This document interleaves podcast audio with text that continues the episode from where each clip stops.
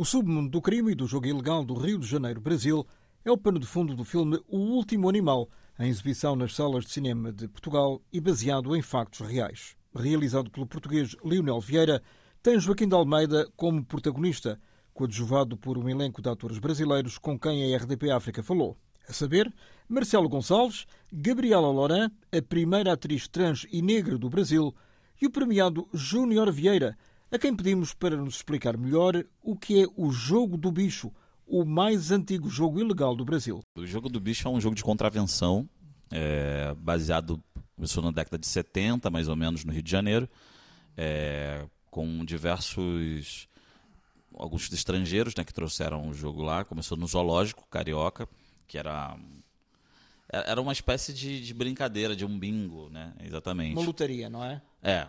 E aí fizeram disso um jogo é, que era muito rentável. Então. Mas ilegal. Ilegal, ilegalmente. Primeiro começou como uma brincadeira, uma coisa muito simples entre amigos. Só que esses amigos começaram a entender que tinham dinheiro rolando e aí foi se expandindo até chegar no momento que alguns lugares de escolas de samba, clubes de futebol e outras pessoas que eram envolvidas nesse lugar faziam usavam uma parte como lavagem de dinheiro para os seus esquemas financeiros e tributários. Mas assim, até hoje funciona o jogo do bicho. Né? 50 anos depois, continua a ser proibido. Continua a ser proibido. E por que, que continua a ser proibido? Alguém está a lucrar com isso. Obviamente, é porque não tem imposto, né? Se não tem imposto, não é taxado, vai para fora. E onde é que estão as autoridades? Onde é que está a fazenda? Rapaz, se eu te contar aqui vai dar problema para mim. Antes de passar ali à, à Gabriela, você disse que é parte, pelo menos, da história é baseada na sua própria vida, porque o seu irmão foi assassinado. Sim. Me conta essa história.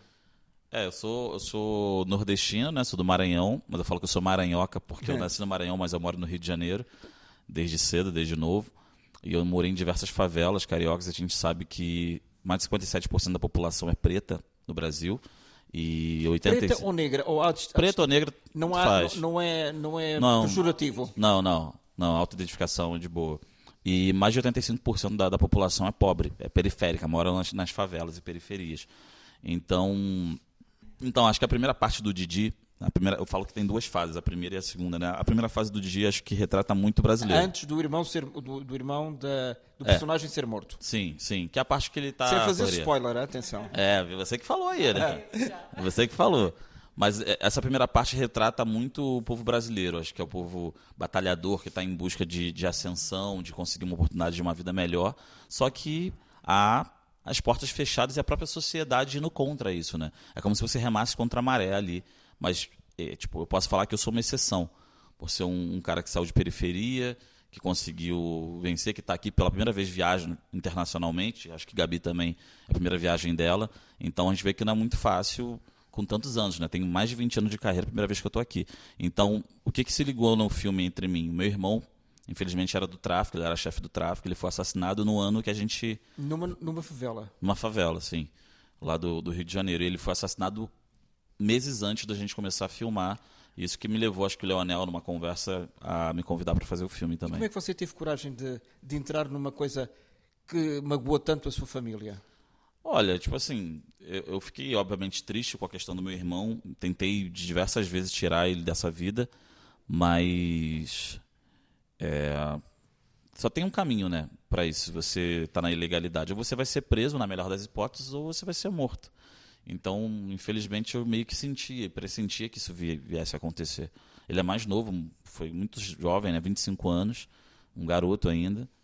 E, infelizmente, aconteceu. Acho que é, eu não posso negar que aconteceu, tinha esse trabalho para fazer e eu usei parte da minha vida para poder fortalecer e deixar o filme mais realista ainda. Né? Alguma vez na sua vida você pediu para ele abandonar esta atividade? Todas as vezes, todos os dias. E? E ele abandonou algumas vezes, mas a, acho que como acontece com o Didi no filme, a falta de oportunidade, porque ele era uma pessoa não letrada, é, eu acho que eu acho que por ele também não não dar a oportunidade, como ele já tinha sido preso, há um preconceito com ex-detentos e tudo, isso foi magoando ele e a falta de oportunidade sendo fechada para que ele continuasse a voltar a trabalhar no tráfico e se e tinha liderança, tinha dinheiro, tinha tudo, tem poder. Você Então, calculou que alguma vez esse fosse o desfecho para a vida do seu irmão? Ah, Acho que sim, né? Acho que eu que sou um homem preto, eu já, já sofro perigo somente por existir. Por mais que eu seja uma pessoa conhecida no Brasil, por mais que eu esteja bem vestido, eu tenho perigo de morrer todos os dias. Muito mais fácil do que qualquer pessoa branca. Agora, imagine uma pessoa que é do tráfico, né? Então, todos os dias eu falava, cara, se para mim, que tem uma vida honesta, que sou conhecido no país por ser um artista que faz pela favela, que promove igualdade, já passa perigo, imagine para você. E infelizmente o final foi esse. Minha mãe sofre até hoje. É, eu já tenho um pouco mais lidado, mas obviamente é uma falta, né? Nunca mais vou E ver. enquanto artista, sente também esse preconceito, Sim, essa falta de oportunidade? com certeza. A gente Mesmo tava- sendo o Brasil, como nós vemos de fora, uma, uma miscigenação tão grande e uma multiculturalidade e racialidade tão grande que aparentemente convivem bem uma com a outra, mas na realidade não é assim. Não, não é. Acho que a Gabi também pode até falar sobre isso, ainda mais com outras questões dela também sobre gênero e tudo, que ela pode falar além da cor, mas a gente sente que as oportunidades estão se abrindo. Lá no Brasil eu dirijo também. É, o, o filme mais visto do ano no Brasil é o filme que eu dirijo, que também retrata a favela. sobre- Parabéns. Obrigado. Sobre Claudinho Bochecha, que é um filme é, especial, falar de São Gonçalo, que é a terra de Gabi também. E, e a gente retrata a favela de uma forma sem tráfico, sem tudo, porque, na verdade, isso que é retratado é menos de 1% do que acontece na favela. A favela tem muitas potências, tem, tem diversidade, tem pessoas que trabalham, tem 99% das pessoas que estão na favela são pessoas honestas, trabalhadores e tem é, projetos sociais incríveis, jogadores de futebol, atletas, médicos, Que vivem lá? que vivem lá e saem de lá e pessoas que estão mudando a nossa sociedade. Mas as pessoas é, não conhecem o Brasil e têm uma visão muito estereotipada e preconceituosa ainda sobre a favela. Acho que a favela é multicultural, é, tem comidas, culturalmente de comida, é, de esporte, de trabalhos e projetos sociais, até doutores né, que se formaram e partiram da favela. E é porque é, é isso, é periférico, né? O salário mínimo, a defasagem, a desigualdade é muito grande no Brasil. E essas favelas existem apenas no Rio de Janeiro ou estão espalhadas por outras cidades brasileiras? Não, pelo Brasil todo. São Paulo? É... Brasil todo. E tem é, comunidades, comunidades, a gente fala comum, unidade, comunidade, porque era- acho que é como, como a gente vive em comum unidade, né?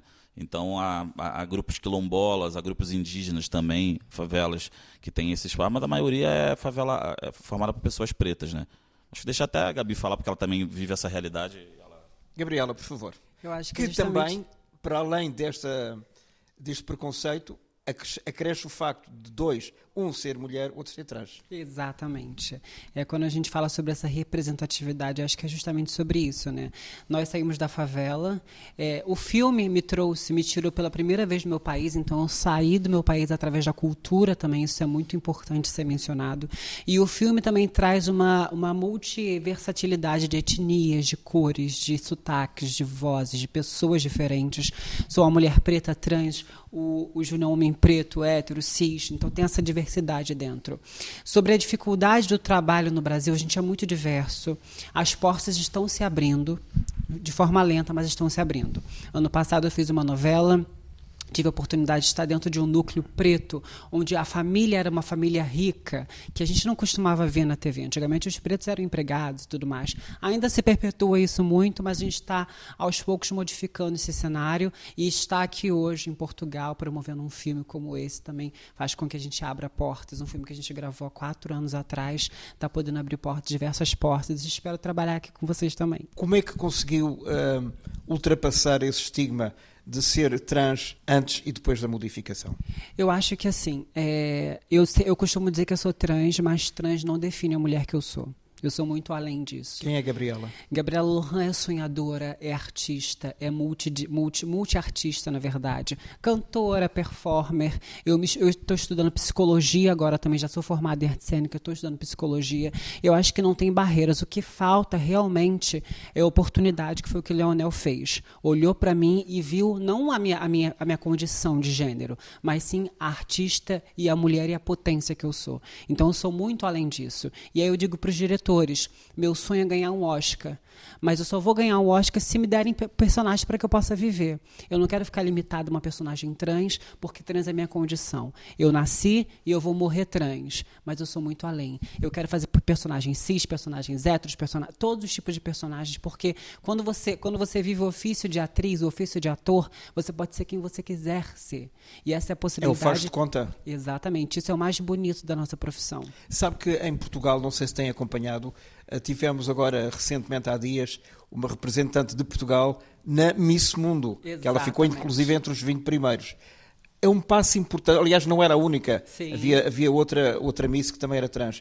É um passo importante para uma integração e para uma abertura de espírito. Exatamente. É, a gente tem que entender que é justamente isso. É, ser trans é uma condição de vida. É, é igual eu nascer uma mulher preta, o Júnior nascer um homem preto. Isso é uma condição. A gente nasce, a gente morre, mas isso não pode definir a gente pelo que a gente é entendeu? Assim como pessoas PCDs, por exemplo. A deficiência não é a condição da vida daquela pessoa, ela não tem que ser vista pela deficiência, mas sim pelo, pelo ser humano que é.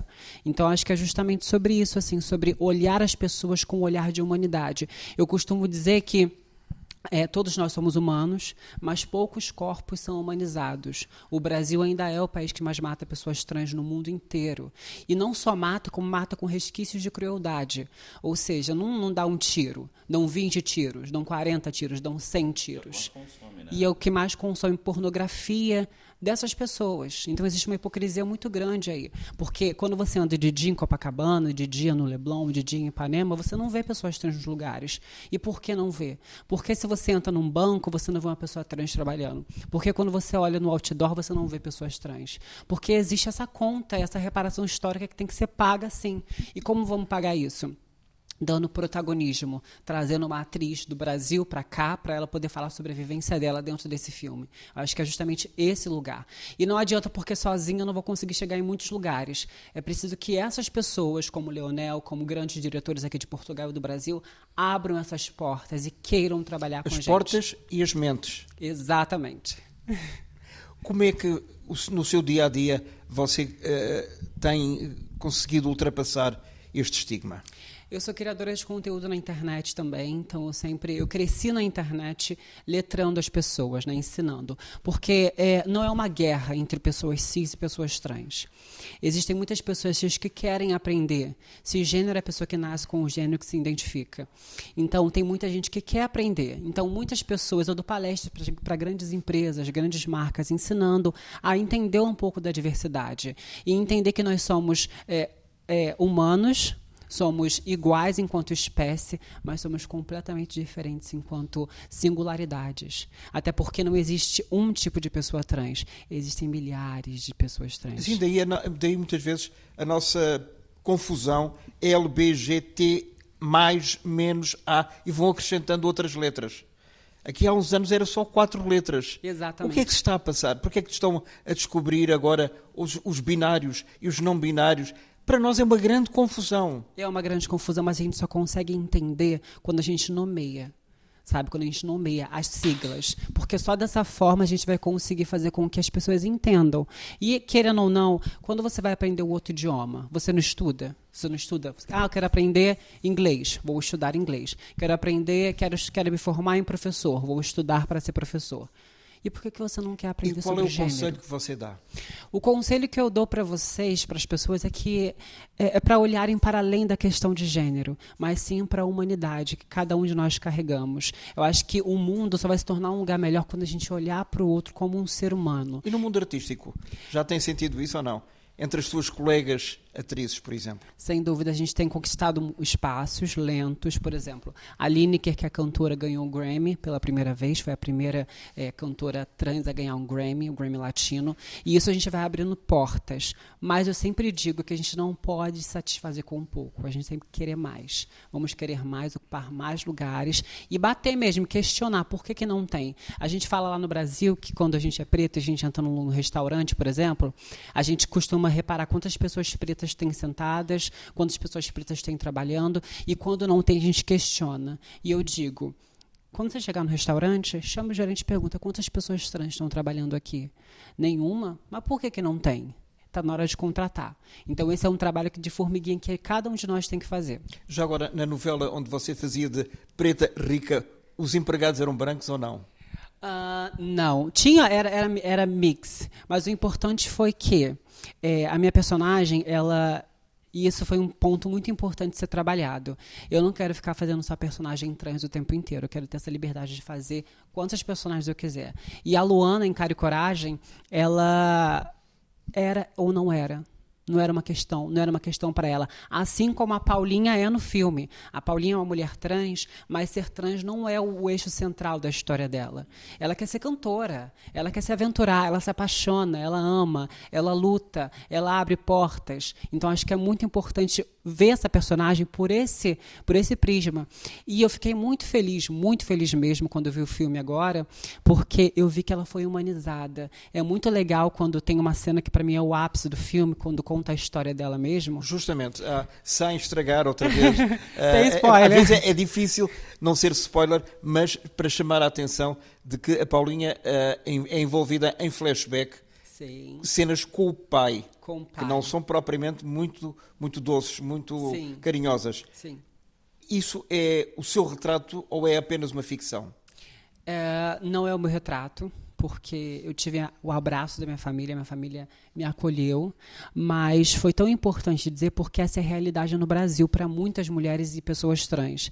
A primeira coisa que acontece é a família expulsar de casa. E essa história mostra que por mais que eu, eu não consigo, eu, eu criei uma relação muito boa com o Joaquim, né, com o Ciro lá, porque justamente por mais que ele tenha essa, esse lado dele meio rígido, ele é pai e ele sabe, ele tem uma relação legal com ela ali. Eu acho que isso, é, isso foi muito bem construído. E por isso que eu fiquei feliz também. Mas o mais gostoso foi nessa cena, que foi o ápice para mim do filme, foi quando eu olhei para o lado e as pessoas estavam se emocionando junto com a personagem. E isso cria empatia. E as pessoas podem olhar e falar assim: nossa, mas ela é trans e ela é tão parecida e? comigo. E? Né? E ela é muito além disso, então isso que é muito bonito. E Marcelo, todo mundo vai eu gostar. já vou falar com você, mas tenho que falar com o Júnior. Eu sei que você tem um projeto, uma produtora, uh, o que quiser chamar, que uh, luta pela integração e pela igualdade. Sim. Me fale também dessa, de, desse seu sonho. Ainda está um bocado embrionário, tanto quanto sei. Sim. É, é engraçado, né? você fala meu sonho, tanto que o nome é Nosso Legado, né? É. Porque não é meu, é, é, nosso. E Gabi faz parte disso também.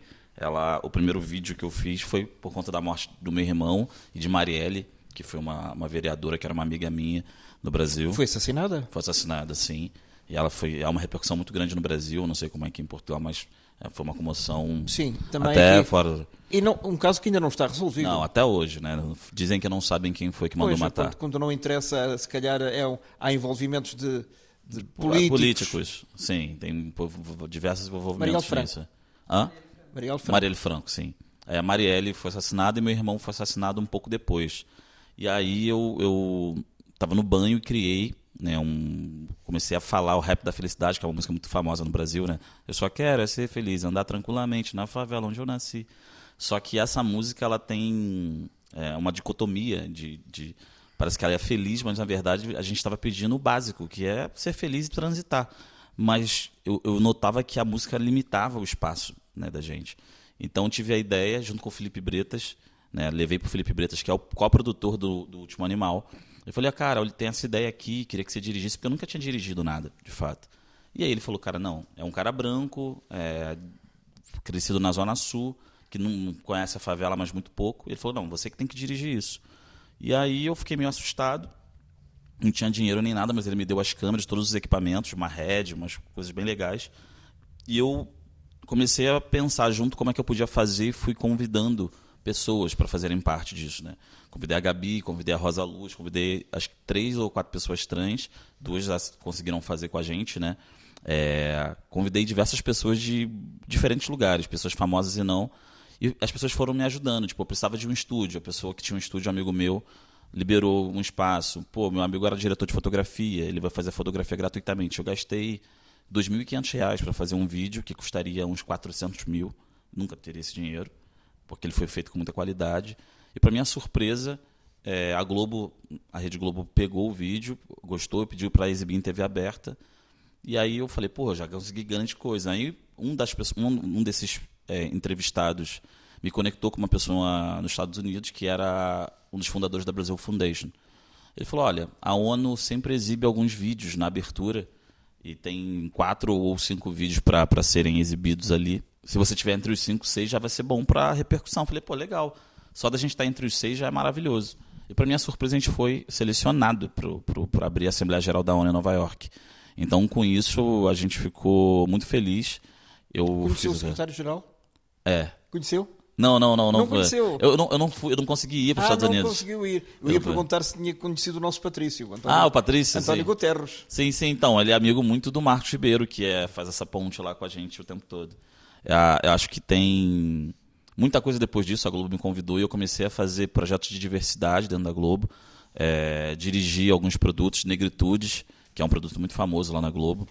Fala um bocadinho também desse projeto, que é importante, até porque pode ser que nós um dia conheçamos em Portugal. Sim, o Negritudes é um projeto de integridade. é, ele integra diversos ramos da. da- da- de- de não só de artistas, né?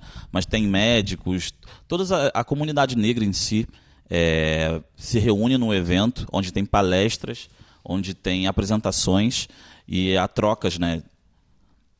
E há trocas e entrevistas o tempo todo. Tá.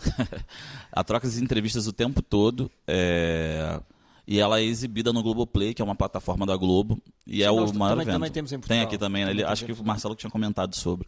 E, é o- e foi o maior evento da América Latina sobre negritude e diversidade que teve. E eu fiquei à frente dirigindo a parte de audiovisual disso. E aí, então, essa parte do nosso legado é muito voltado para conteúdo de audiovisual de impacto, promovendo a igualdade. Então, eu tenho outros projetos já que eu quero fazer. De repente, venho aqui para Portugal integrar e trazer mais pessoas e É aproveitar. unir. Lógico. Júnior, ah, o Brasil é um país racista. Ô? Ou se é. É um dos países mais racistas do mundo, até. Isso é comprovado cientificamente e por pesquisas também. É, total. Tem, tem pesquisas, tem cientistas, tem tudo, né? Mas é um assunto debatido. Tem uma pergunta que eu faço sempre. Eu, tive, eu, eu, eu participei do Rio to Sea, que é um evento gigantesco de conexão e tecnologia lá no Brasil. E tinha uma plateia com duas mil pessoas. Eu estava com o Fernando Meirelles, que eu estou trabalhando com ele agora. É. E aí eu fiz uma pergunta para a plateia muito básica. Eu falei: vocês acreditam que existe racismo? Quem acredita que existe racismo, levanta a mão. Todo mundo levantou a mão. Quase duas mil pessoas. Eu perguntei: algum de vocês aqui é racista? Quem for racista, levanta a mão. Ninguém levantou. Então, assim, é curioso. Se existe racismo, todo mundo sabe que existe, mas não tem nenhum racista. O racismo é estrutural. E ele vem de berço. Você é racista, a gente reproduz racismo o tempo todo porque a gente foi criado dessa forma. Como a gente é homofóbico, como a gente é transfóbico, ou tem diversos machista pra caramba. Eu falo mesmo assim. É, porque a gente foi, a televisão criou essa, esse estigma. Quando eu era criança, não existiam é, pessoas pretas em cargos de poder em- os super-heróis, por exemplo, desenho, vou dar um exemplo, desenho animado. Eu assistia He-Man, assistia Super-Homem, The Flash, Homem-Aranha, Hulk. O único que mudava de cor era o Hulk, ele ficava verde. Ficava, e era verde. E era verde, nem preto ficava. Então, assim, eu não tinha referência nenhuma. Os comerciais de margarina, de tudo. Até o sítio do pica-pau amarelo. É, exatamente. O Mas único que tinha- era preto era. era o Saci, que era o cara que fazia bagunça ou fazia alguma coisa, fazia merda. é. Mas é sempre esse lugar. Então, um preto sempre foi retratado de uma forma que eu não, eu não queria ser preto. Eu, quando era criança, eu não queria, eu nem entendia que eu era preto, mas eu não queria ser preto por quê? Quando eu olhava na televisão, o preto era bandido, o preto era escravo, escravizado, né, tomando chicotada. Eu falei, eu não quero tomar chicotada, não quero. Então não tinha uma, uma- um entendimento. Quem é que beijava a mocinha no final? Era sempre um cara branco, e o irmão dele beijava a mulher pra caramba quando era, quando era criança, que ele era um dos protagonistas lá, né? Então, isso foi criando um imaginário também de medo. Eu fui entender que eu era um homem bonito com 16 anos e que eu era preto. Quando me chamaram para ser modelo, que eu nem acreditei. Falei, pô, tá de sacanagem. Eu vou ser modelo, o quê? E aí eu vi que eu E também. foi? Fui, fui, trabalhei, comecei a trabalhar como modelo com 16 anos. E eu tinha um cabelo black, quando ninguém tinha o cabelo black na comunidade, as pessoas alisavam o cabelo ou raspavam. Então, preconceito com a própria, as pessoas da comunidade por não entenderem, pela limitação. Mas o Brasil ainda é muito racista, tem avançado bastante. Acho que, para você entender agora, há pouco tempo, a Thais Araújo era a primeira protagonista e única protagonista negra. Pela primeira vez na história, tivemos as três novelas com protagonistas negras ao mesmo tempo na Globo, com mais de 57% da nossa população. Né?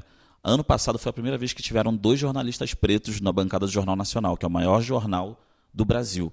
Então você vê que são pequenos avanços que pela primeira vez tal coisa, pela primeira fala assim, pô, 500 anos de Brasil, pela primeira vez está acontecendo isso. Pela primeira vez tem uma pessoa trans fazendo uma novela, um filme, alguma coisa sem ser um lugar estereotipado, do lugar da mulher trans. Acho que nem, nem tinha esse discurso na tua novela, né? Você só, só estava. Eu, fui, eu, eu, me tornei, eu cresci a partir de, de Malhação, né? Que abriu muitas Mas o portas. personagem era trans e sabia-se que ele era trans? Sim, ou... na, na Malhação, sim. E era discutido? Não. Era discutido. O, a temática dela é justamente sobre e, trans. E sendo, sendo uma, uma, novela ou uma série dirigida aos mais jovens, jovens, isso poderia eh, ser entendido como uma mensagem onde eles pudessem aliviar um bocadinho os preconceitos. Perfeito. Era, foi importante justamente por esse período, porque era um assunto que estava muito em voga no momento, muita gente falando sobre. E aí eu vim, como a primeira atriz trans, a viver uma personagem trans né, no folhetim, na malhação. Isso me abriu muitas portas. Já em Cara e Coragem, que foi a mesma diretora, Natália Grimber, que a gente concorreu agora ao Emmy Internacional, né? a novela foi para o Emmy. É, a Luana era ou não, então isso foi interessante também, porque dessa vez a abordagem foi. O importante é, quando a gente vê Garota Dinamarquesa, por exemplo, o filme, não tem representatividade nenhuma. Representatividade é o ato de estar presente, é ver que existe para além disso. Então, quando as pessoas vão pesquisar quem foi a atriz que fez Garota Dinamarquesa, descobrem que é um ator cis e o debate acaba ali. Mas quando as pessoas me veem em Malhação ou em Cara e Coragem e perguntam, nossa, que atriz bonita, deixa eu pesquisar quem é. Ah, é Gabriela Lohan, é atriz e é uma mulher trans também. A partir daí a gente tem o discurso, as pessoas pesquisam, entendem, veem meus vídeos na internet, no YouTube e começam a ser letradas. E aí a gente tem uma transformação e, e a gente consegue acessar a cabeça dessas pessoas e diminuir o preconceito. Porque o Brasil só vai parar de matar pessoas trans quando começar a haver pessoas trans em todos os lugares. Mas, Gabriela, mata pessoas trans porque são trans. Exatamente. Só, pura e simplesmente. Exatamente. Homens porque não sabem lidar com o desejo que sentem. Então eles vão em busca da. São do... desejos reprimidos que eles não têm coragem de expor Exato. e que se escondem. E por medo, e por medo justamente da, do julgamento da sociedade, né? Dos amigos, por exemplo, às vezes. Pô, ele sente atração, não tem problema nenhum sentir atração, porque é um ser humano como qualquer outro, é uma mulher, né? É, é, os, os signos são femininos, mas tem medo de contar para o amigo, porque o amigo vai falar, ih, tá, tá gostando de, tra de travesti, de mulher trans, zomba dele e ele oprime. Ou quando não é isso, é a família. A família não aceita, tem medo, vergonha. Este, o último animal do Lionel Vieira ainda não estreou uh, no Brasil Brasil, quando isso vier a acontecer, espero que em breve, pode ser um bocadinho uma pedra, como nós dizemos em Portugal, uma pedrada no charco e levar as pessoas a discutir através do cinema a questão trans e para além da questão da violência, naturalmente. Perfeito. Eu acho que assim esse, esse filme precisa chegar ao Brasil quanto antes, justamente para. O que é que está faltando? É isso que a gente quer saber, né? né? Essa é a grande pergunta. Porque assim, o Leonel fez uma coisa muito interessante, que ele, foi, ele saiu de Portugal, foi para o Brasil, quis falar antes sobre... Da pandemia, antes da antes pandemia. Da pandemia. Quis falar sobre a realidade do Brasil e ele deu protagonismo para nós, brasileiros. O Último Animal, um filme rodado nas favelas do Rio de Janeiro, um drama sobre o tráfico de droga e a lavagem de dinheiro no jogo do bicho e que hoje esteve em destaque aqui na RDP África.